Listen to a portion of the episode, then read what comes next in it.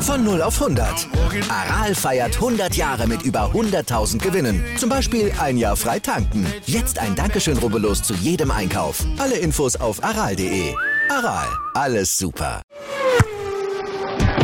Die komplette Welt des Sports. Wann und wo du willst. Schräglage. Der Talk zur Motorrad-WM. Mit Andreas Thies und den Experten von motorsporttotal.com auf meinsportpodcast.de. Fabio Quattararo hat den Mugello Grand Prix gewonnen. Er zeigte ein erstaunlich konstantes Rennen. Inea Bastianini und Johann Sarko waren in einem Unfall vor dem Rennen schon verwickelt, in einem skurrilen Unfall, haben aber keine Verletzungen davon getragen. Pedro Acosta musste in der Moto 3 so ein bisschen Lehrgeld zahlen Marcel Schröter hat eine starke Leistung gezeigt in der Moto 2. Das sind alles genug Nachrichten, über die man hätte sprechen können und über die man sprechen könnte.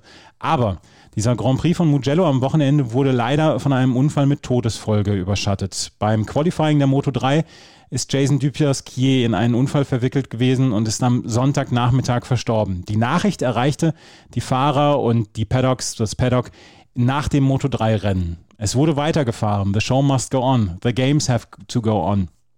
Wie das zu bewerten ist, das wollen wir in der neuen Ausgabe von Schräglage hier bewerten. Herzlich willkommen zu einer neuen Ausgabe von Schräglage, unserem MotoGP-Talk auf meinsportpodcast.de, den wir in Zusammenarbeit mit motorsporttotal.com machen. Und von motorsporttotal.com begrüße ich die beiden Redakteure. Auf der einen Seite Juliane Ziegengeist. Hallo Juliane. Hallo. Und auf der anderen Seite Gerald Dierenbeck. Hallo Gerald. Hallo, Servus. Ja, Juliane, es fällt relativ schwer, über das Sportliche zu sprechen vom Wochenende. Ähm, wie ist es bei euch gewesen in der Redaktion? Ja, du sagst, es ist The Show Must Go On und da am Sonntag ja trotz dieser Todesmeldung relativ strikt am Rennprogramm festgehalten wurde, blieb uns am Ende des Tages auch nichts anderes übrig, als unseren Ticker weiterzumachen und die Rennberichte zu schreiben. Aber man macht das natürlich mit einem Kloß im Hals. Ähm, weil das für uns ähm, auch keine leichte Situation ist. Klar, wir sehen das nur gefiltert, sag ich mal, aus der Ferne über die TV-Bilder, aber so ein Unfall und der Tod von so einem jungen äh, Nachwuchsfahrer, das, das geht natürlich auch an, an einem Journalisten, wie wir es sind, nicht spurlos vorbei. Und da mag man sich gar nicht ausmalen, wie schwer das für die Fahrer gewesen sein musste, die da wirklich ein, ein ja ein sehr, sehr trauriges und, und niederschmetterndes Wochenende erleben mussten, eben mit dem Unfall erst am Samstag und dann der Todesmeldung am Sonntag und dann noch die Rennen zu fahren. Äh, das hat allen viel abverlangt und ähm, einigen Fahrern auch zu viel. Ähm, es, wir haben Stürze gesehen und Fahrer haben danach gesagt, ich war einfach ganz woanders mit, mit meinen Gedanken und konnte mich nicht auf die eigentliche Aufgabe konzentrieren. Und das ist auch sehr nachvollziehbar in so einer Situation, weil ähm, ja, man, man muss ja sagen, solche Unfälle passieren Gott sei Dank selten, aber jeder tödliche Unfall ist einer zu viel. Und das ist immer ein Schock, weil wir zwar alle wissen, das ist ein gefährlicher Sport, aber wir das ja, wenn wir den Sport zu so verfolgen, gerne vergessen oder auch verdrängen und dieses Risiko, dass die Fahrer jedes Mal tragen, wenn sie raus aus die Strecke gehen, sich schwer zu verletzen ähm, oder eben sogar ihr Leben zu verlieren, das, das spielt ja meistens in unseren Berichten keine Rolle, es sei denn, es kommt dann eben zu so einem Ernstfall und äh, ja, das ist ein Schock, der, der geht bis ins Mark und das geht an keinem spurlos vorbei, auch an uns nicht. Die Nachricht kam Samstagnachmittag während des Qualifyings von der Moto 3. Gerald, lass uns das mal einmal gerade zeitlich einordnen, wie es war, weil danach war ja dann nochmal, nach diesem, nach diesem Unfall von Jason Dubasquier, ist dann ja das, das Geschehen weitergelaufen. Es musste noch das Qualifying für die MotoGP äh, her, aber insgesamt, es war ja rein vom zeitlichen her, war es ja schon eine sehr, sehr lange Pause nach dem Unfall von Dubasquier. Ja, du sprichst es an. Es ist äh, es kommt sehr, sehr selten vor, dass wirklich der Rettungshelikopter auf der Strecke landet. Ähm, weil in der Regel kommt der Krankenwagen, der Fahrer wird erst versorgt und wird dann mit dem Krankenwagen ins äh, Strecken äh, Medical Center gebracht, dort untersucht und dann eventuell in ein Krankenhaus äh, transportiert. Aber das, und der Rettungswagen ist ja auch zur Unfallstelle gefahren. Aber dann hat man eben doch entschieden, dass man gleich den äh, Rettungshelikopter holt. Und ähm, ja, er wurde extrem lange auch behandelt und versorgt an der Rennstrecke. Ich glaube, er wurde auch eben transportfähig ähm, gemacht, dass das alles ähm, so gut es geht ähm, abläuft. Und das sind natürlich ähm, Bilder, die man glücklicherweise sehr, sehr, sehr selten sieht. Also es haben auch einige MotoGP-Fahrer gemeint, dass sie sich gar nicht erinnern können, dass sie es jemals, jemals erlebt haben, dass ein, ein, ein Rettungshelikopter auf der, auf der Strecke landet. Und anschließend ist, ist das äh, Programm einfach weitergegangen. Zu diesem Zeitpunkt gab es keine, keine Informationen. Es gab äh, zum, ich meine, dass, dass etwas, etwas äh, Schlimmes passiert ist, war klar, wenn jemand so lange behandelt wird, aber man, man wusste halt gar nichts. Ja? Also ähm, die ersten Informationen zum Gesundheitszustand kamen dann erst am Abend gegen, weiß nicht mehr, 18, 19 Uhr herum. Und da hieß es eigentlich auch, es, es ist halt sehr, sehr ernst und, und sehr kritisch, aber mehr Informationen gab es da eben auch nicht. Und wie gesagt, das, das Programm ist ähm, am Samstag ganz normal dann fortgesetzt worden mit, mit den Qualifyings. Anschließend war auch noch das Rennen vom Rookies Cup. Also man, man muss halt auf der einen Seite sagen, der, der Unfall hatte jetzt nichts mit der Streckensicherheit zu tun. Also das ist ein, ein, eine Situation, wenn, wenn ein Fahrer stürzt und ein unmittelbar nachfolgender Fahrer einfach keine Chance hat auszuweichen. Das kann immer und überall passieren. Ähm, das, das, das ist die größte Gefahr, die es in diesem Sport gibt.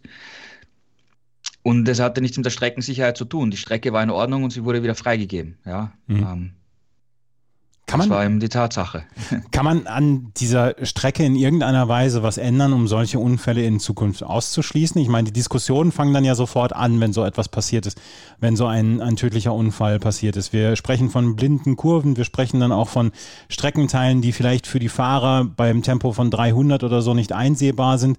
Gab es dann schon die ersten Diskussionen, wie man vielleicht aus dieser ähm, aus, dieser, aus dieser Strecke etwas sichereres machen kann? Weil, wenn ich mich erinnere, in der Geschichte zum Beispiel damals der Fall Senna, damals wurde in Imola dann ja auch danach ähm, an der Strecke gearbeitet, um diese Kurve dann nicht mehr zu haben, etc. Wird was, wird über Mugello diskutiert? Nein, weil ich meine, im, im Prinzip, wenn du jetzt zurückblickst, in, in Suzuka wird nicht mehr gefahren seit dem Unfall von, von Kato, ja.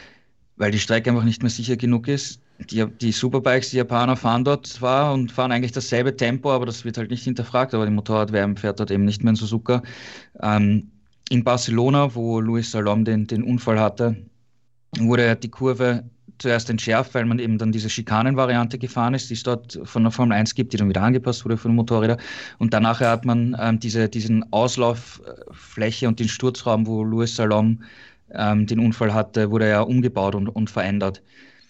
Aber das, was hier in, in Mugello passiert ist, das, das kann überall passieren. Ja, ähm, das, das ist etwas, das kann, das, das ist einfach eine unglückliche Situation. Ja, da kann, da kann niemand was dafür, da da gibt es keinen Schuld, Schuldigen. Bist du einfach am, am, zum falschen Zeitpunkt am falschen Ort. Ja, ähm, das, da kann man nichts dran ändern und da kann man auch an der, an der Strecke nichts, nichts ändern, meiner Meinung nach. Man könnte sich eventuell anschauen, ob man äh, ob die gelben Flaggen rechtzeitig geschwenkt wurden. Ich, ich finde, dass das etwas zu spät war und auch, auch in der Kurve davor gab es noch keine gelben Flaggen. Das heißt, es war für die Fahrer, die jetzt im vollen Qualifying-Modus waren, auch sehr schwierig äh, zu sehen, dass da in dieser leichten Senke ein, ein gestürzter Fahrer äh, liegt. Also mhm. bezüglich Flaggensymbole und auch vor allem mit, mit Lichtpaneelen. Ich glaube, da kann man in, in Zukunft äh, etwas machen, aber wenn, aber das würde diese Situation jetzt nicht unbedingt verhindern weil der nachfolgende Fahrer, der hat einfach null Chance, irgendwas aus, irgendwie auszuweichen. Es könnte aber vielleicht verhindern, dass ein Fahrer, der zehn Sekunden später dort ankommt, nicht nochmal ähm, über den Fahrer drüber fährt oder in ein gestürztes Motorrad crasht und, und dann selbst einen schweren Unfall hat. Also ich glaube, mit dieser äh, Flaggensymbol-Thematik und, und äh, Lichtpaneele könnte man ein bisschen was in Zukunft machen, aber wie gesagt, so eine, so eine Situation wirst du, wirst du nicht verhindern können. Juliane, die Nachricht vom Tod von Jason Dupasquier erreichte das Paddock bzw. die Fahrer direkt nach dem Ende des Moto 3 Rennens, also ziemlich kurz danach, vor dem Moto 2 Rennen. Das Moto 2 Rennen wurde ohne Verzögerung ähm, gestartet. Das MotoGP-Rennen wurde 15 Minuten vor dem Start, wurde eine Schweigeminute für Jason Dupasquier abgehalten, aber ansonsten war alles Business as usual.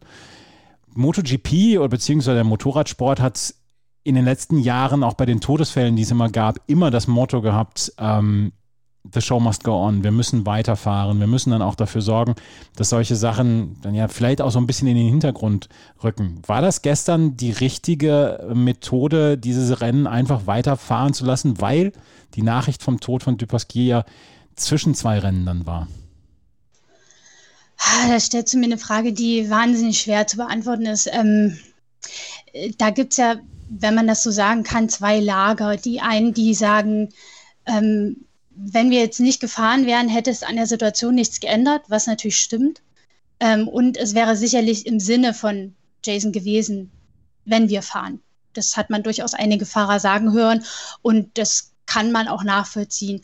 Die andere Seite der Medaille ist natürlich, ähm, dass die Fahrer die diese Rennen nach so einer Nachricht bestreiten müssen, natürlich auch in erster Linie Menschen sind und in zweiter Linie Fahrer. Und die können den Schalter auch nicht einfach so umlegen, gerade nach so einer Schweigeminute, die, die einen nochmal ganz anders fasst, die die Situation nochmal ähm, ja, auf, auf ein ganz anderes Level hebt. Dir wird es erst richtig bewusst. Du siehst das Team dort weinen, du siehst den Teamkollegen dort weinen. Und ähm, wir haben auch einige MotoGP-Fahrer nah an den Tränen gesehen und da dann zehn Minuten später aufs Motorrad zu steigen und ein Rennen zu absolvieren, das ist, stelle ich mir unglaublich hart vor. Und es gab ja durchaus auch Fahrer, die gesagt haben, in Banyaya zum Beispiel oder auch in Petrucci, sie wollten das Rennen eigentlich nicht fahren. Also Banyaya muss zu seinem äh, Teammanager, Teammanager, zu Davide Tadozzi tatsächlich gesagt haben, ich möchte das Rennen eigentlich nicht fahren. Mhm. Ähm, letztendlich ist er es gefahren, weil es ist sein Job. Er sagt, wir,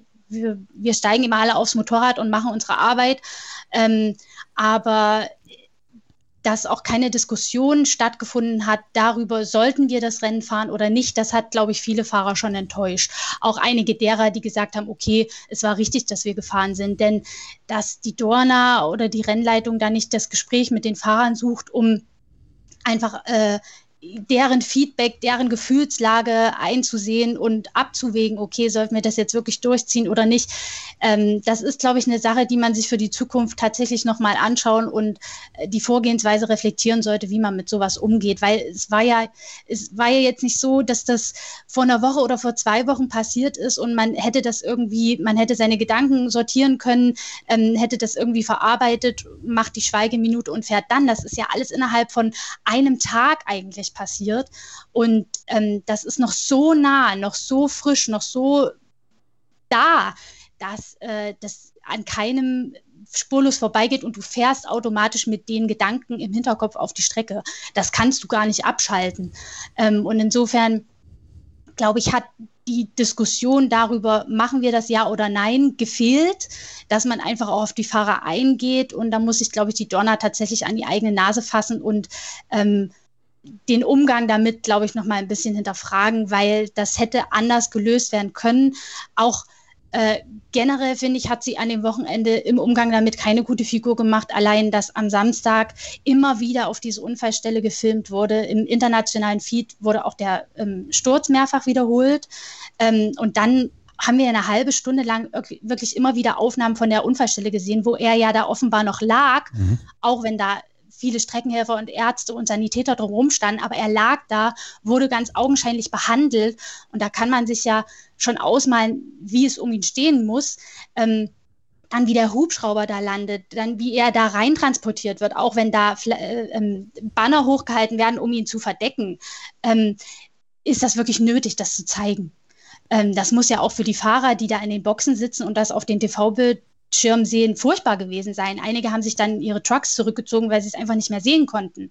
Also ähm, da muss man, glaube ich, in der Sicherheitskommission oder wo auch immer nochmal über den Umgang mit solchen Ernstfällen diskutieren, weil ähm, man das, glaube ich, hätte anders regeln können, ähm, selbst wenn man die Rennen hätte stattfinden lassen.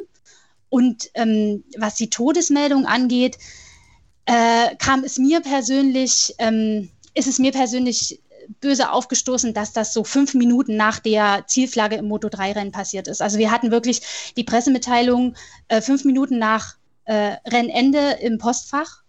Ähm, dass man da wahrscheinlich so bewusst abgewartet hat. Das kann man verstehen, aber einerseits auch irgendwie nicht. Also ich bin da sehr hin und her gerissen, muss ich sagen. Und es war ja auch tatsächlich so, dass das Moto2-Rennen dann gestartet wurde und einige Teams sich offenbar dazu entschieden hatten, ihren Fahrern nichts zu sagen. Mhm. Ähm, um die Rennvorbereitung, um ihren Rennfokus nicht äh, zu stören. Und dann kam es eben zu so Situationen wie mit Marco Besecchi, der ja auf dem Podest stand und dann im Park Fermier das Interview danach gegeben hat und nochmal gesagt hat, ja, ich wünsche Jason Pasquier alles Gute und ich hoffe, ja. dass er sich bald erholt obwohl wir da ja schon wussten, dass er es nicht überlebt hat. Mhm. Und das sind so Situationen, da bricht dir das Herz und du denkst, oh mein Gott, ist das jetzt gerade wirklich passiert? Auch äh, der arme Kerl Besecki, dem sie das dann offenbar im Park Fermé gesagt haben, wie auch wahrscheinlich einem Gardner und einem Fernandes, die dann auf diesem Podium standen und den du angesehen hast, die sind kreidebleich. Die wissen nicht, was gerade mit ihnen passiert, weil die es offenbar gar nicht wussten. Mhm. Also ähm, da läuft mir echt ein kalter Schauer über den Rücken. Ähm, und da muss man sich, glaube ich, wirklich, wenn sowas passiert, irgendwie ein anderes Prozedere ausdenken oder wirklich sagen, äh, wir lassen die Rennen jetzt nicht stattfinden oder wir, wir, wir warten den Tag ab oder ich weiß es nicht. Aber äh, in so einer Situation, die, die Fahrer rauszuschicken, das ist, das ist für mich grenzwertig, muss ich ganz ehrlich sagen. Wir müssen also, Gerald, was Juliane jetzt gerade gesagt hat, wir müssen die Rolle der Dorner doch hinterfragen, oder? Also alleine schon von der, von der Sensibilität her, was man, was man sagen muss, wie muss mit so einem Unfall umge umgegangen werden? Müssen Kamerabilder die ganze Zeit drauf sein? Wie ist die Kommunikation? Kann man zum Beispiel sagen von der Dorna her, Leute, ihr dürft beziehungsweise macht, was ihr wollt, ihr müsst nicht antreten, äh, wir können das Rennen dann auch durchführen, ohne in irgendeiner Weise hinterher Punkte für die, für die WM-Wertung auszugeben. Da muss die Rolle insgesamt an diesem Wochenende von der Dorna hinterfragt werden, oder? Also das mit, mit den TV-Bildern am, am, am Samstag gebe ich, gebe ich Juliane absolut recht. Ähm, das hätte man so nicht in der Länge zeigen müssen. Ähm, da hätte man ruhig ins, ins Fahrerlager schalten können oder Naturbilder zeigen können, was, was ja oft gemacht wird. Prinzipiell muss man aber sagen, es, der Unfall selbst war eine Verkettung unglücklicher Umstände und hat eben nichts mit der Streckensicherheit an sich zu tun. Und nachdem ähm, der Helikopter eben abgehoben ist und, und die Strecke in, in, in Ordnung war, haben sie einfach die Strecke wieder freigegeben. Ja, ähm, das ist nachvollziehbar. Ähm, meiner Meinung nach kann man darüber diskutieren, warum man am Samstag das Programm fortgesetzt hat, weil da waren diese, das war alles da natürlich ganz frisch. Ähm, wie Juliane gesagt hat, einige Fahrer sind in die Trucks gegangen, weil sie es nicht sehen wollten. Ob es da wirklich notwendig ist, ähm, anschließend äh, Qualifyings zu fahren, wo die Fahrer rausgehen und ans absolute Limit pushen, ähm, das glaube ich, hätte man unterlassen können, ja, damit sich dann alle im, im Fahrerlager mal zusammentreffen, ähm, miteinander sprechen und äh, mal das, was gerade passiert ist, verarbeiten können. Nach den Qualifyings war auch noch das erste Rennen vom Red Bull Rookies Cup. Und die Fahrer sind ja dort 14, 15, 16, also noch jünger als, als Dupasquier. Und da denke ich mir, dass, dass diese Fahrer zum ersten Mal in ihrem Leben solche Bilder gesehen haben und mit so einer Situation konfrontiert waren. Also, dass man das Rennen dann stattfinden hat lassen, also ich glaube, das könnte man durchaus hinterfragen. Aber auf der anderen Seite finde ich, dass die, die Rennen am, am Sonntag plangemäß über die Bühne gegangen sind. Das finde ich, finde ich auch richtig so. Ähm, es geht im, im Racing weiter. Es war jedem, jedem, glaube ich, bewusst am Samstag, spätestens am Samstagabend, wie, wie, wie kritisch die Situation ist und dass, dass ähm, man eigentlich damit rechnen kann, dass, dass eine schlechte Nachricht kommt. Und dann geht es einfach darum, die, die Motorsport geht weiter. Ähm, du hast das oft, wenn, ein Skifahrer stürzt, heißt das, das Beste ist, er soll gleich wieder aufsteigen und nochmal fahren. Ähm, gilt auch zum Teil für, für den Motorsport und ähm, ich, also wie gesagt, ich, ich, meiner Meinung nach fand ich es okay, dass die Rennen am Sonntag so stattgefunden haben, wie sie stattgefunden haben. Samstagnachmittag kann man wirklich darüber diskutieren, ob das wirklich noch notwendig war, die, die Qualifyings und das Rookies Cup Rennen ähm, zu fahren. Und es wird keiner gezwungen zu fahren. Ähm, Tom Lütti ist ab, abgestiegen und ist natürlich nicht gefahren. Yamanaka, der Teamkollege von, von äh, Tupasquet, ist natürlich auch nicht gefahren. Aber wenn, wenn dann sich andere Rennfahrer hinstellen und sagen, ja, aber man hätte ja nicht fahren müssen und mit uns wurde nicht gesprochen, es wird da keiner gezwungen. Wenn du sagst, du fühlst dich nicht wohl, du, du, du kannst nicht fahren, dann fährst du nicht, ja. Ähm, ich kann, bin mir auch sicher, dass kein Team die Fahrer gezwungen hat, äh, ihr müsst da jetzt fahren und die Rennen finden statt. Naja, wir fahren halt, ja. Aber äh, für mich hört sich das an, als ob es keinen Prozess gibt, wo man sagt, wenn so ein Unfall passiert und wir wussten am Samstagabend, die Situation rund um Dupasquier ist kritisch und ähm, er kämpft mit dem Leben, er ist auf der Intensivstation, dass es da, für mich hört sich das so an, dass es da keinen Prozess gibt, außer Natürlich fahren wir weiter und natürlich werden wir das, das Prozedere so machen und äh, den, den, das Programm so weiterlaufen lassen, ähm, als wäre es ganz normal. Für mich hört sich das an, als wäre die Dorna beziehungsweise insgesamt das Fahrerlager komplett überrascht von dieser Nachricht gewesen und es gibt keine Prozesse, wo man sagt, das und das passiert in dem und dem Unfallfall, sage ich jetzt mal, Juliane. Ähm, also ich denke mal, hinter den Kulissen wird man da sicherlich schon entsprechende Vorkehrungen getroffen haben. Es hat ja dann auch vor dem MotoGP-Rennen diese Schweigeminute stattgefunden. Ähm, aber ich glaube tatsächlich, dass was jetzt die Fahrer und die Teams angeht, die relativ auf sich gestellt sind. Also da hat ja offenbar kein Meeting stattgefunden, wo man, wo man darüber diskutiert, wie, wie machen wir jetzt weiter. Ähm, wollen alle fahren? Gibt es Fahrer, die per, partout nicht fahren wollen? Äh, das, das bleibt so ein bisschen in jeder Box für sich regelt man das Team intern so offenbar. Und am Ende des Tages fährt dann natürlich jeder irgendwie dann doch, äh, weil ich glaube, dann gerade so auf den GP-Fahrern auch ein anderer Druck lastet und die sich dann wie so ein Banyaya auch einfach in der Pflicht fühlen, anzutreten. Ähm, auch wenn sie sich damit vielleicht nicht so wohl fühlen.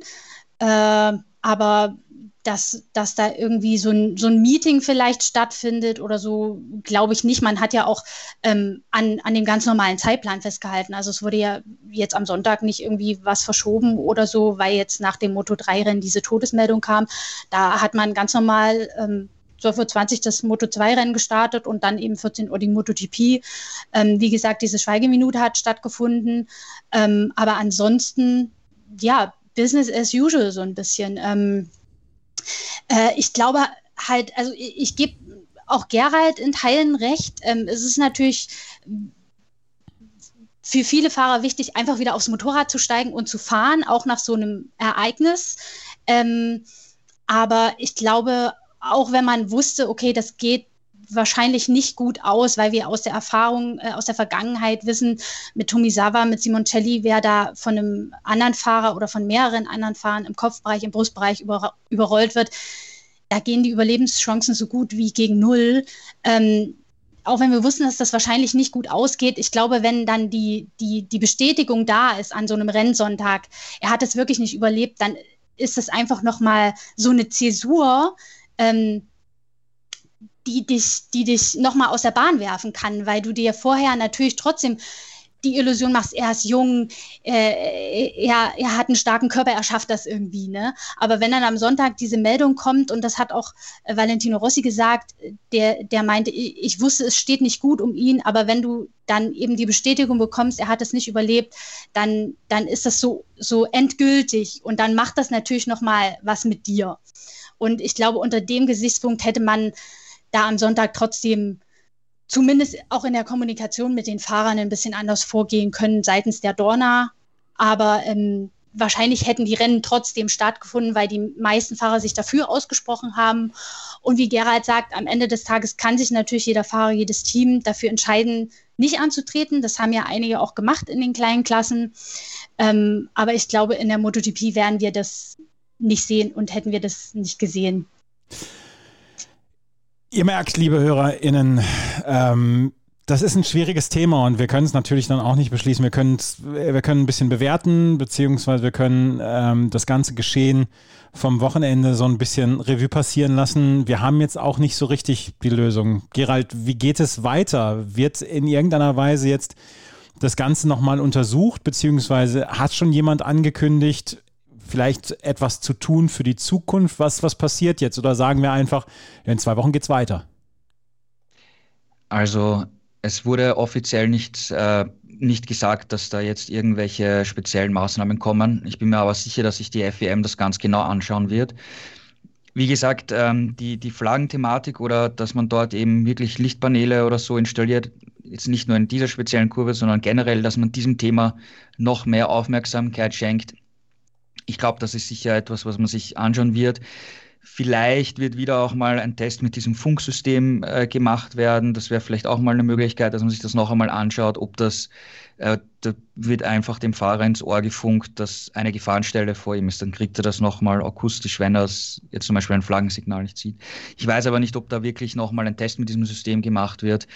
Aber das sind sicher Bereiche, die, die man sich anschaut. Äh, wie gesagt, die an der prinzipiellen Streckensicherheit, äh, da war nichts dran auszusetzen, das war nicht, nicht das Problem.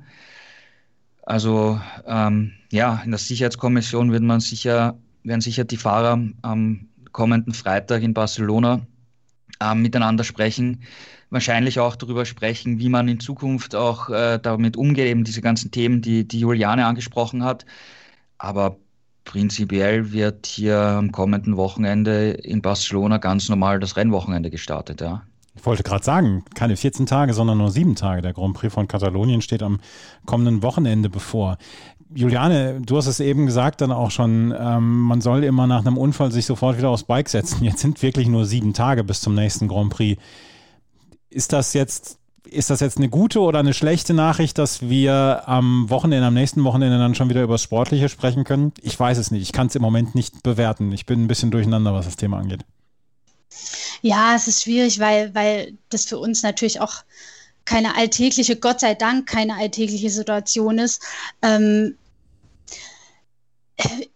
ich denke, für die Fahrer wird es einfacher sein, da den Schalter umzulegen, weil es ist ein neues Rennwochenende, es ist eine andere Strecke. Ähm, wir haben viele Fahrer am Sonntag nach dem Rennen auch sagen hören, ich musste in der Kurve, in der es passiert ist, immer wieder an Jason denken. Das wird ihnen in dem Ausmaß wahrscheinlich in Barcelona nicht passieren, weil es eben andere Rahmenbedingungen sind. Es ist eine neue Strecke, es ist ähm, ein anderer Grand Prix. Ähm, und vielleicht ist es gut, dass es tatsächlich schon diese Woche weitergeht. Ich, ich, ich kann es ehrlich gesagt nicht wirklich beantworten. Es ist auch schwer, sich da in die Haut der Fahrer zu versetzen. Äh, da geht auch wirklich jeder anders mit um. Aber ich denke, wie gesagt, für sie wird es dort auf jeden Fall ein bisschen leichter werden, ähm, damit umzugehen, weil der Abstand ein anderer ist. Es ist ein neues Rennwochenende, es ist ein anderer Ort und ja, es, es muss eben irgendwie weitergehen, so, so, so makaber das klingt. Ne? Es muss weitergehen. Es geht auch hier bei Schräglage natürlich weiter. Ähm, Jason Dupasquier ist am Wochenende verstorben. Er wurde 19 Jahre alt und ähm, viel zu früh von uns gegangen in einem schrecklichen Unfall. Im äh, Qualifying der Moto 3 ist er verunglückt und dann am Sonntag verstorben. Wir sprechen gleich hier bei Schräglage über die Rennen. Nehmt, seht es uns nach, wenn wir nicht so ausführlich über die Rennen sprechen, wie wir es sonst tun. Aber wir wollen natürlich die wichtigsten Nachrichten des Wochenendes, des Rennwochenendes dann auch nochmal bewerten bzw. Revue passieren lassen. Das gleich hier bei Schräglage auf meinsportpodcast.de.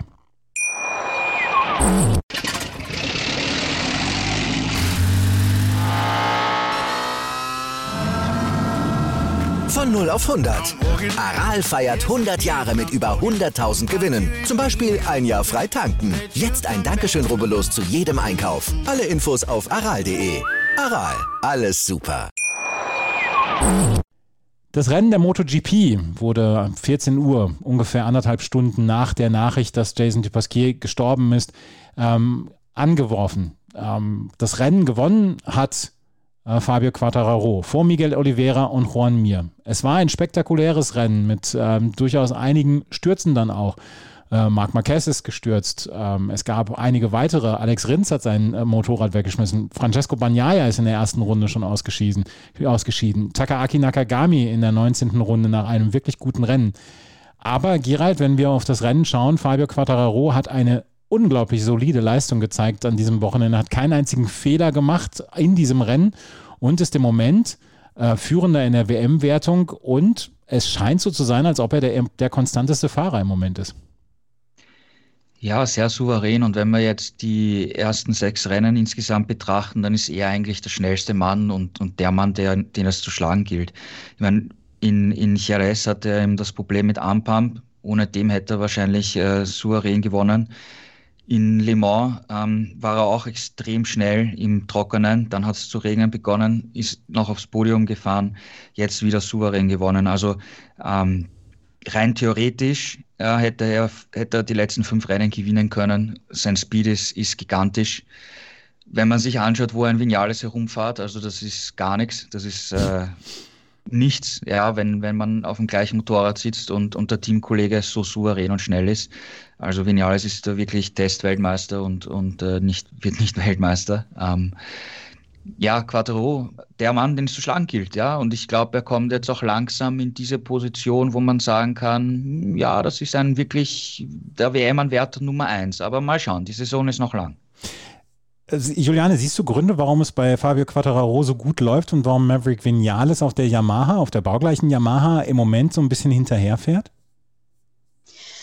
Also Quattararo würde selber darauf angesprochen, warum er in diesem Jahr so stark ist mit der Yamaha und er ähm, hat zum einen gesagt, wir zum einen gesagt, wir haben dieses Jahr ein besseres Gesamtpaket und er fühlt wieder das, was er 2019 gespürt hat, was ja sein Rookie-Jahr war. Und wir wissen alle, äh, dass die Yamaha von 2019 den Fahrern wirklich gut gefallen hat, um es jetzt mal salopp zu sagen, ähm, weil das Handling einfach sehr gut war und sie sich alle durch die Bank weg wohlgefühlt haben. Ähm, 2020 war das nicht der Fall und jetzt sagt Quadraro, hat er wieder das Gefühl von 2019. Er spürt das Limit am Vorderrad, er kann äh, mehr pushen und ist nicht ständig in Sturzgefahr dabei, sondern hat die Situation unter Kontrolle und kann dann eben auch entsprechend äh, schnelle Runden fahren. Und er hat sich eben auch einfach persönlich weiterentwickelt als Mensch und als Fahrer. Also ich glaube, die, die letzte Saison hat ihn wirklich erwachsener gemacht. Also die, diese ähm, zwei Siege in Jerez und dann ist ja nicht mehr viel gegangen, weil er oft zu viel wollte, es übertrieben hat. Und jetzt ist er ruhiger, auch in der Arbeitsweise mit seinem Team, sagt er selber. Und das alles zusammengenommen macht ihn in diesem Jahr eben so stark und erklärt auch seine drei Saisonsiege und seine durchaus gute WM-Führung mit einem Vorsprung von 24 Punkten jetzt. Ähm, und das in Kombination macht ihn wirklich zu einem absoluten Favoriten auf den Titel. Das haben wir ja letztes Jahr nach dem starken Saisonstart auch gesagt. Da hat das äh, ja in die Binsen gefahren, aber dieses Jahr, glaube ich, ähm, sehen wir einen anderen Quattararo, der auch äh, ja die Rennen sehr, sehr überlegt und sehr clever fährt. Und insofern, glaube ich, äh, werden wir nicht so einen Einbruch wie im vergangenen Jahr erleben. Und äh, tatsächlich ist auch Valentino Rossi darauf angesprochen worden, eben auf den Unterschied zwischen Quattaro und den anderen Yamaha-Fahrern. Und er sagt tatsächlich, Quattaro macht den Unterschied. Er ist, er ist der Bonus. Äh, ähm, er kann die Yamaha besser fahren, er hat den besseren Grip, er ähm, hat das bessere Gefühl, um, um ans Limit zu gehen und das macht ihn eben erstens stärker als äh, die anderen Yamaha und auch im Moment stärker als äh, den kompletten Rest des Feldes, denn er ist ja dieses Mal auch wieder mit großem Vorsprung ins Ziel gekommen und allen anderen davon gefahren. Und ja, wenn das so weitergeht, äh, könnte das tatsächlich dann am Ende des Jahres zu einem Alleingang werden, was wir natürlich nicht hoffen. Ähm, wir wissen nicht, was gewesen wäre, wenn Banyaya nicht so früh gestürzt wäre, ähm, denn er war so der Einzige in den Trainings, der die Pace von Quadraro hätte mitgehen können, wahrscheinlich. Ähm, wäre sicherlich spannend gewesen, so einen Kampf zwischen den beiden zu sehen, aber vielleicht wird uns das ja in einem anderen Rennen noch vergönnt. Fabio Quattararo im Moment anscheinend das beste Gesamtpackage, was Maschine und Fahrer dann angeht. Er hat dieses Rennen wirklich herausragend sicher gewonnen und hat keinen einzigen Fehler gemacht während dieser Runden und hat am Ende ein wirklich einen wirklich famosen Sieg davon getragen und führt in der Fahrerwertung im Moment vor Johann Sarko. Johann Sarko hatte selber zu kämpfen auf seiner Ducati wie, wie immer, die Pace war hervorragend auf der Startzielgerade in den Kurven, konnte er nicht immer ganz mithalten. Am Ende steht ein Platz 4 für Johann Sarko auf der Pramac Ducati. Äh, Michele Pirro, der gefahren ist auf der Pramac am Wochenende, ist nur 13. geworden. Ähm, Luca Marini ist auf Platz 16 gefahren und Francesco Bagnaia in der ersten Runde rausgefahren. Ähm, Gerald, wie bewertest du das Wochenende von ähm, Ducati am Wochenende? Ja, unterm Strich schlecht, weil vor dem Wochenende hat man sogar gedacht, dass die mit allen drei, also mit drei Fahrern aufs Podium fahren und zum ersten Mal ein Podium-Lockout haben. Ähm, Potenzial war sicher vorhanden, was, weil wir, wir kennen den Speed von Ducati auf der Geraden, wir wissen, dass Piro da regelmäßig testet.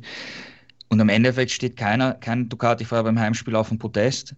Ähm, das ist schon eine bittere Erkenntnis, ja. Und ich meine, klar, ähm, wir wissen nicht, äh, was Bagnaia im Rennen hätte machen können aber unterm Strich ist das, ist das äh, zu wenig. Und wenn du dir, also vor allem in Mugello ist das zu wenig für Ducati, ja. Und wenn du dir den WM-Stand ansiehst, du hast Quattro im Prinzip als Konstante und dann gibt es irgendwie keinen, keinen Verfolger, weil einmal Miller war natürlich stark, hatte davor schlechte Rennen, jetzt ein mittelprächtiges Rennen, okay, hat, hat äh, gute Punkte mitgenommen. Zarko ist immer so beim Podium dabei, hat aber auch nicht so den ganz großen Ausreißer nach oben, nicht ganz nach unten. Und da ist einfach irgendwie nicht so der eine große Verfolger von, von Quattro in der WM da. Also ähm, Ducati hat sich das sicher mehr ausgerechnet beim Heimrennen. Aber Sarko war jetzt nicht in, Sarko war jetzt nicht in irgendeiner Weise beeinträchtigt durch den Unfall, den er vor dem Rennen mit ähm, Enea Bastianini hatte, oder? Wo Bastianini ihm hinten drauf gefahren ist. Das war jetzt keine Beeinträchtigung, oder? Nein, es war leicht, es gab leichte Beschädigungen hinten, aber prinzipiell war das Motorrad okay und, und Zarko ist ja auch sehr lange, sehr starke Rundenzeiten gefahren und war auf äh, Kurs zum Podestplatz und, und ist dann einfach am Ende sind einfach die Reifen eingegangen. Also dieser, dieser kuriose Crash da, ähm, den man auch nicht alle Tage sieht, das ist schon, schon eine krasse Geschichte gewesen, die direkt da vorm Start passiert ist. Ich meine, ähm, die Fahrer bremsen sich halt extrem zusammen, um, um die Bremse einfach auf Temperatur zu bringen. Wir haben ja Carbonbremsen, und wenn du da nach dem Start mit die 300 werden sie haben, da auf Sand und Auto zufahren, da muss deine Bremse funktionieren natürlich beim Start. Und, mhm. und da versucht man sie nochmal direkt vom Start auf Temperatur zu bringen, bremst halt abrupt ab. Und diese Bremsen sind, also wenn die da jetzt hinrollen in die Startaufstellung mit, weiß ich nicht, 80 km/h oder so und leicht bremsen, dann stehst du fast. Ja, das ist, das ist wie wenn du gegen eine Wand läufst. Ja, so, so gut wirken diese Bremsen. Und ja, da muss halt der Hintere auch aufpassen, aber es ist eine, komplett blöde Situation gewesen. Zum Glück ist da nichts passiert, ja. Mhm. Also Enea Bastianini, wie gesagt, glücklicherweise ist an diesem Wochenende dann nicht nochmal was passiert. Enea Bastianini konnte das Rennen dann nicht antreten und ähm, Johann Sarko ist am Ende auf Platz 4 eingefahren, auf Platz 6 Jack Miller, also Ducati an sich mit einem Wochenende, mit dem sie nicht zufrieden sein können. KTM wird allerdings zufrieden sein, Juliane, weil die haben ein richtig, also richtig gutes Wochenende abgeliefert. Miguel Oliveira mit seinem ersten Podium in dieser Saison auf Platz 2 und Brad Binder auf Platz 5. Warum hat KTM an diesem Wochenende so abliefern können? Ja, es lief ja bisher in der Saison so ein bisschen mittelprächtig und man ist in den, an den eigenen Erwartungen bisher so ein bisschen gescheitert und jetzt hat sich das Blatt tatsächlich gewendet. KTM hat ein neues Chassis dabei. Das wurde am Montag nach Jerez das erste Mal getestet, kam in Le Mans dann aber nicht zum Einsatz. Aufgrund dieser äh, wechselhaften Wetterbedingungen hätte das nicht viel Sinn gemacht. Und jetzt am Freitag kam es Binder und Oliveira im Werksteam eben das erste Mal äh, im Rahmen eines Rennwochenendes getestet, am Freitag noch äh, Vergleichstest mit dem alten Chassis gefahren und sich dann für den Rest des Wochenendes für das, für das Neue entschieden. Und es scheint tatsächlich ein großer Fortschritt zu sein. Also Sie selber sprechen vor allem äh, an, äh, über Verbesserungen am Kurvenausgang. Also dort haben Sie mehr Stabilität, können das Bike früher aufrichten und entsprechend auch äh, besser beschleunigen. Und dadurch haben Sie dann eben zum Beispiel auch auf der langen Geraden in Mugello einen super Topspeed. Wir haben bei ähm, Brad Binder einen neuen Topspeed-Rekord gesehen. Er war genauso schnell wie äh, die bisherige Bestmarke von Sarko. Ich habe jetzt die genaue Zahl gar nicht im Kopf. Ich glaube 300. Gerhard, hilf mir. weißt 362,4. Genau. Ähm, das zeigt, dass ähm, der Fortschritt also auch da wirkt. Und sie sind auch mit einem neuen Benzin gefahren, das wohl auch äh, bei, bei, bei dem Topspeed und der Pace so ein bisschen hilft. Und insofern in der Kombination dieser Komponenten scheint man da tatsächlich einen großen Schritt nach vorne gemacht zu haben. Denn für Oliveira, wie du sagtest, war es das erste Podest und er ist da eigentlich äh, relativ lange sehr souverän auf Platz zwei gefahren, bis dann eben Joan Mir kam. Aber er ja, ist am Ende nicht mehr nah genug rangekommen, um noch eine Attacke zu starten. Ähm, und Brad Binder, der hätte, glaube ich, auch das Zeug dazu gehabt, aufs Podest zu fahren, aber er war am Anfang des Rennens ja in eine Kollision mit Marc Marquez verwickelt, äh, in deren Folge Marquez gestürzt ist. Ähm, und bei Binder ist dann der Airbag aufgegangen und er ist eine Runde lang mit diesem offenen Airbag gefahren und konnte kaum atmen. Und das hat ihn in der Phase des Rennens sehr beeinträchtigt. Und deswegen hat er da wichtige Zeit verloren und eben auch so ein bisschen den Anschluss an die absolute Spitze, aber ist dann immerhin noch Fünfter geworden, äh, hat sein bestes Saisonergebnis egalisiert und insofern kann man sagen, war das ein sehr, sehr starkes Wochenende von KTM und mit dem neuen Chassis, wenn das auf anderen Strecken auch so funktioniert, äh, können wir, glaube ich, noch viel von ihnen erwarten.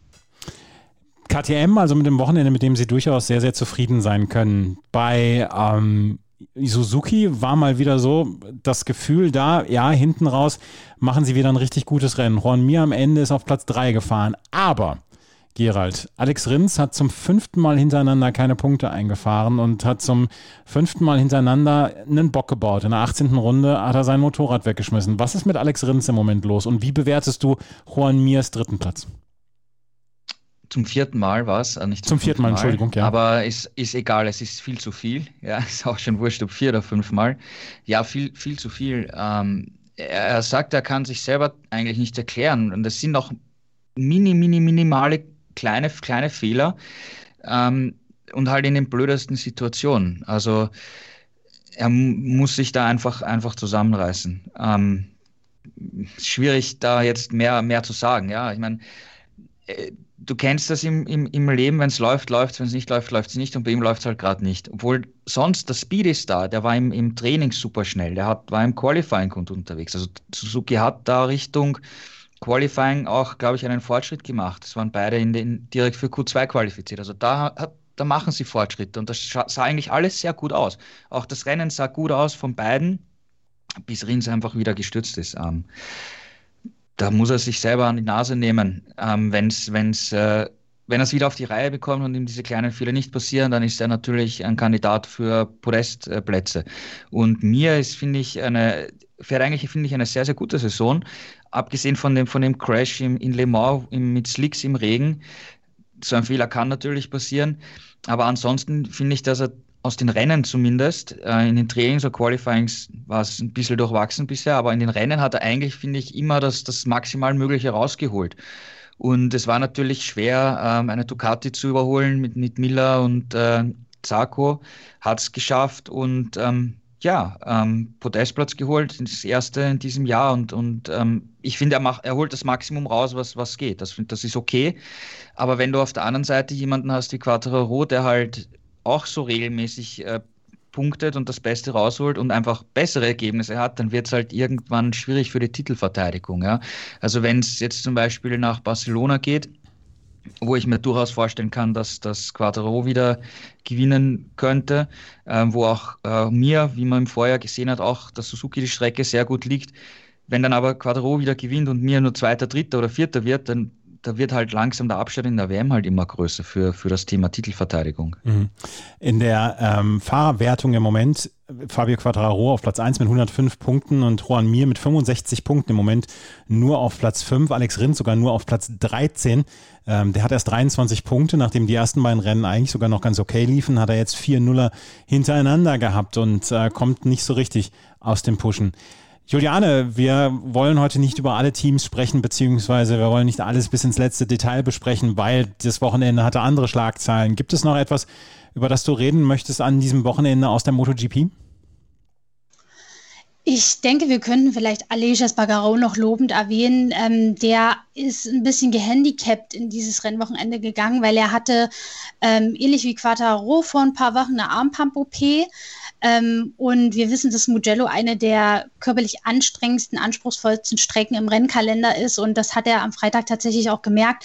Er hat gesagt, er hat, es hat sich wahnsinnig viel Flüssigkeit in dem Arm abgesammelt, die erstmal ab, angesammelt, die erstmal abgetragen werden musste. Und äh, das hat ihn natürlich auch für den Rest des Wochenendes so ein bisschen beeinträchtigt und dafür dann noch auf Platz 7 zu fahren, ist, glaube ist, glaube ich, alle Ehren wert und ähm, ja, spricht für, für die Kampfstärke eines Aleix Espargaro und ist für Aprilia auch wieder ein solides Ergebnis gewesen äh, angesichts der Umstände. Fabio Quattararo hat das Rennen vor Miguel Oliveira gewonnen, Juan Mir auf Platz 3, Jon Sarko vor Brad Binder und Jack Miller dann die Plätze 4 bis 6. Ein Wort noch, Gerald zu Honda, die können das äh, Wochenende komplett abschreiben. Ja, das sagst du richtig. Und es wirkt irgendwie auch nicht, dass sie einen, einen Fortschritt machen. Okay, äh, im, im Warm-up war Nakagami mal schnellster, also da kann man, man sieht immer wieder mal eine schnelle Runde von den Fahrern, aber insgesamt, ähm, man, man sieht nicht, dass da ein Fortschritt kommt und, und oft haben die wirklich auch Schwierigkeiten, überhaupt in die Top Ten zu fahren aus, aus eigener Kraft. Das gleiche hatten wir über KTM gesprochen in den vergangenen Wochen. Die haben jetzt das neue Chassis gebracht und haben einfach diesen deutlichen Vorsprung ähm, gemacht, den man, glaube ich, auch in Barcelona sehen wird, wo es auch viele schnelle, flüssige Kurven gibt, eine lange Gerade gibt. Also ich glaube, dort werden wir diesen KTM-Fortschritt bestätigen, aber genau diesen Schritt, den sehen wir bei Honda einfach bisher nicht. Ja, Honda also wirklich auch wieder mit einem schwierigen Wochenende. Takaki Nakagami, der ein gutes Rennen gefahren war, ist dann auch ausgefallen und ähm, hat am Ende dann keine Punkte für ähm, Honda einfahren können. Bester Honda-Fahrer auf Platz 12, Paul Espargaro. In der Gesamtwertung, ich habe es gerade eben schon gesagt, führt Fabio Quadraro vor. Johann Zarco 81 Punkte und Francesco Bagnaia mit 79 Punkten. Vierter ist Jack Miller. Wir wollen natürlich auch noch gerade kurz auf die Moto 2 und die Moto 3 zu sprechen kommen. Die Moto 2, gestern fuhr sie ungefähr 15 Minuten nach der Nachricht, dass Jason Dupasquier gestorben ist und das Rennen gewonnen hat. Remy Gardner vor Raul Fernandes und Marco Besecchi, die drei Führenden in der Gesamtwertung. Ähm, Juliane, ich habe dieses Rennen gestern nicht so ganz zu 100 Prozent beobachtet, weil es wirklich kurz nach der Nachricht von Jason Tupaskiers Tod war. Ähm, es war am Ende ein relativ klarer Ausgang für die drei. Für die drei ja, aber äh, an der Spitze haben wir dann in der Schlussphase tatsächlich nochmal äh, eine Zuspitzung der Ereignisse gesehen, weil es ja zwischen den zwei Teamkollegen Gardner und Fernandes nochmal richtig eng wurde. Fernandes hat ja äh, über weite Teile des Rennens mit einem recht komfortablen Vorsprung geführt und Garner konnte sich dann in der Schlussphase wirklich nochmal ranarbeiten und kam dann auch vorbei, ähm, ist als, als erster auf die Startzielgerade eingebogen Richtung Zielstrich und Fernandes konnte sich dann im Windschatten aber tatsächlich noch bis auf 14.000 ransaugen, ähm, äh, hat aber nicht mehr vorbei, hat es aber nicht mehr vorbeigeschafft, sodass äh, Gardner seinen ersten Sieg feiern konnte, nachdem er ja nun schon ein paar Mal auf dem Podest stand. Ähm, Raúl Fernandes hat diesen Sieg jetzt leider wieder verpasst. Er ist ja schon mal knapp Zweiter geworden, aber ich glaube, als Rookie äh, kann er auch mit dem zweiten Platz sehr zufrieden sein. Und es war natürlich wieder ein optimales Ergebnis für das äh, Team von Aki Ayo. Ähm, Marco Besecchi hat den dritten Platz ja so ein bisschen geerbt weil äh, eigentlich Joe Roberts als Dritter über die Ziellinie gekommen ist, aber die Rennleitung, wir wissen es, schaut in der Schlussrunde immer sehr, sehr genau auf die Track Limits und Joe Roberts war da einmal auf dem grünen Streifen. Und deswegen musste er eine Position abgeben. Und Besecki ist vorgerückt. Ähm, diese Track Limits Geschichte, die haben wir tatsächlich auch in der MotoGP erlebt mit Oliveira und mit mir, die beide eigentlich eine Position abgeben mussten, dann irgendwie Plätze getauscht haben, aber dann war Oliveira doch wieder Zweiter und mir Dritter, was nicht so ganz nachvollziehbar ist. In der Moto 3 haben wir auch das mit den Track Limits gehabt. Da ging es um Acosta und Garcia. Die mussten auch jeweils eine Position abgeben und dadurch hat McPhee zwei Plätze gewonnen. Da haben wir uns ein bisschen gewundert, warum das in der MotoGP nicht auch so war. Nämlich nach der Rechnung hätte Sarko eigentlich Zweiter werden müssen. Aber leider ist auch da die Renn, hat sich auch da die Rennleitung nicht von ihrer besten Seite gezeigt, denn so wirklich konsequent scheint man da je nach Klasse mit den Regeln nicht so umzugehen muss man leider sagen. Ja, aber Remy Gardner gewinnt vor Rolf Fernandes und Marco Besecchi. Gerald, ein Wort zu Marcel Schrötter, der inzwischen eine ziemliche Konstanz an den Tag gelegt hat. Nach seinem sechsten Platz im Vorrennen, jetzt Platz fünf. Und er macht so langsam Plätze gut in der Gesamtwertung. Im Moment auf Platz sieben in der Gesamtwertung. Ja, das Intec GP-Team scheint sich jetzt generell gut äh, eingeschossen zu haben auf die Saison, weil auch im Rookie Toni Avolino ist äh, sehr gut unterwegs. Jetzt mittlerweile das zweite Rennwochenende hintereinander. War im Qualifying sogar vor Schröter. Im, im Rennen hatte wieder Schröter die Oberhand. Und du sagst es, ähm, Marcel kann sich da wirklich in der unter Anführungszeichen zweiten Gruppe etablieren, weil vom, vom Speed her fehlt schon was, schon noch etwas auf das Ayo-Duo, auf, auf Bezeki oder auch auf Sam Lowe's, ja, weil Sam Lowe's ist eigentlich schon schneller unterwegs, hat aber jetzt wieder den dritten Sturz in, äh, gebaut in, in, in vier Rennen, was natürlich für seine WM-Ambitionen jetzt schon wirklich schlecht ist, aber eben für Marcel, da fehlt noch ein bisschen was vom Speed, um, um aus eigener Kraft ums, ums Treppchen kämpfen zu können. Aber wenn er jetzt so mal diese Leistung stabilisiert und immer so im Bereich 5, 6, 7 herum ähm, fährt, dann ist das schon mal echt ein guter Fortschritt zum, zur vergangenen Saison auf, auf in erster Linie, was ja wirklich eine Katastrophe war im Gesamten gesehen, und auch zu den ersten Rennen in Katar. Also da scheinen sie jetzt wirklich ähm, etwas gefunden zu haben. Weil es gab ja auch ähm, Anfang der Saison einen neuen Reifen von, von Dunlop, da musste man auch wieder das Setup umbauen und so und, und ich glaube, die sind jetzt auf einem guten Weg und eben Toni Abolino, junges, frisches Talent, bringt sicher guten, frischen Wind ins Intec GP-Team rein, ähm, wird Marcel natürlich auch anstacheln, weil er will sich natürlich nicht vom jungen äh, Newcomer äh, bügeln lassen. Ähm, ich glaube, das ist eine ganz, ganz coole Geschichte. Jetzt schauen wir mal, ähm, ob es den nächsten Schritt gibt und äh, auch wieder ums Podest kämpfen kann.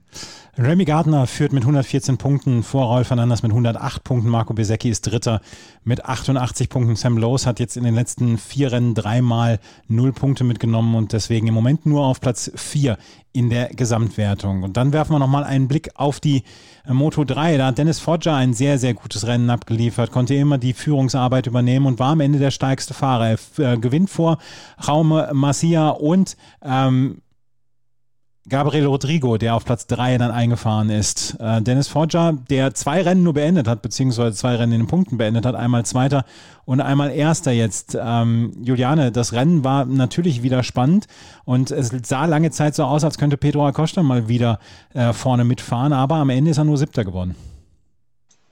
Ja, also es war so ein typisches Moto-3-Rennen ähm, mit einer großen, großen Gruppe. Ich glaube, 15 Fahrer waren, waren in der Spitzengruppe vertreten und zwischen jedem lagen wirklich nur ähm, ja, ganz, ganz wenige Hundertstel Sekunden. Also die lagen bis zum Schluss noch innerhalb von anderthalb äh, Sekunden 15 Fahrer. Das ist schon, das muss man sich auf der Zunge zergehen lassen.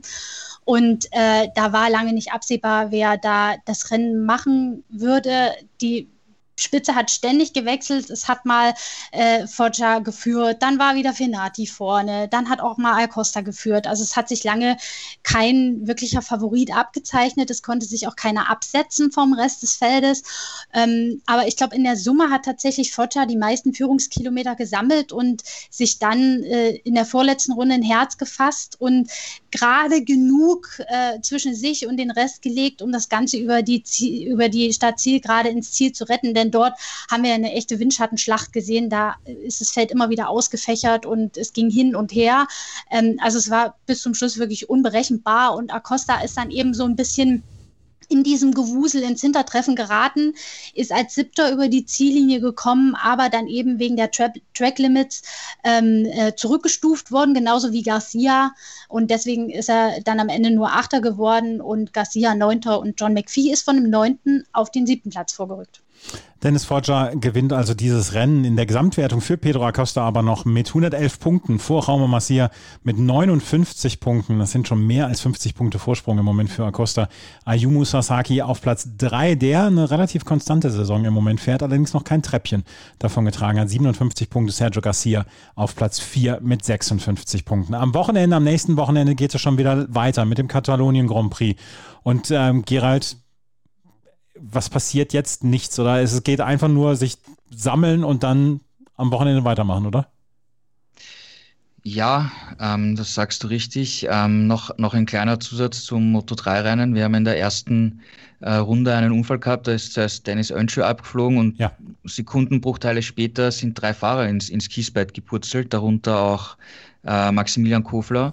Ähm, der hat sich der Brustwirbel gebrochen, ähm, aber Rückenmark und so ist alles okay.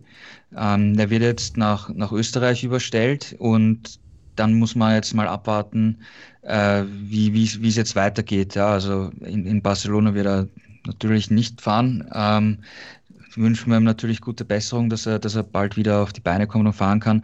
Carlos Tatay hat sich da ähm, den rechten Knöchel gebrochen bei diesem, bei diesem Crash. Ähm, wünschen wir ihm natürlich auch alles Gute. Also die, diese zwei Fahrer müssen jetzt mal sich um ihre eigene Gesundheit kümmern und ja, alles weitere. Ich glaube, es ist jetzt gut, dass mal alle ein paar Tage Pause haben und dann, dann trifft man sich in, in Barcelona wieder. Dann wird am Donnerstag mal miteinander gesprochen. Am, am Freitag gibt es die, die Safety Commission. Da wird sicher auch noch über das, die verschiedensten ähm, Themen gesprochen werden und die Sachen aus Mugello auf, auf, aufgearbeitet werden. Ja, und dann auf der Strecke wird es ähm, so sein wie immer, ja. Ja, es wird wieder so sein wie immer. Und nächste Woche werden wir auch wieder über die Rennen hier von MotoGP, Moto2 und Moto3 berichten. Und wir werden dann hoffentlich nur in erster Linie über die sportlichen News sprechen. Das war heute ein etwas anderer Podcast von Schräglage. Wir mussten natürlich dann der Nachrichtenlage gerecht werden. Jason Dupasquier ist am Wochenende verstorben, weil er einen Trainingsunfall hatte im Moto3 Qualifying. Und ähm, deswegen heute alles im Zentrum dieses schrecklichen Unfalls und wir hoffen, dass nächste Woche wieder die sportlichen Schlagzeilen in den Vordergrund rücken. Das war die neue Ausgabe von Schräglage. Wir hoffen, es hat euch trotzdem gefallen. Wenn es euch gefällt, freuen wir uns über Bewertungen und Rezensionen und motorsporttotal.com sollte auf jeden Fall in den Bookmark sein. Vielen Dank fürs Zuhören. Bis zum nächsten Mal. Auf Wiederhören.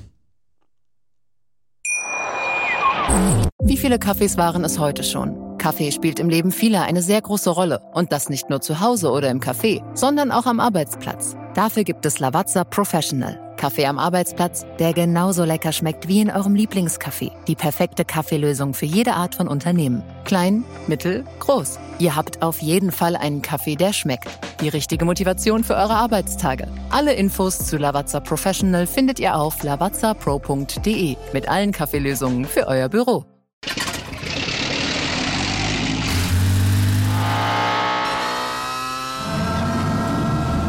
0 auf 100. Aral feiert 100 Jahre mit über 100.000 Gewinnen. Zum Beispiel ein Jahr frei tanken. Jetzt ein Dankeschön, rubbellos zu jedem Einkauf. Alle Infos auf aral.de. Aral, alles super. Die komplette Welt des Sports. Wann und wo du willst. Schräglage. Der Talk zur Motorrad-WM mit Andreas Thies und den Experten von motorsporttotal.com auf meinsportpodcast.de.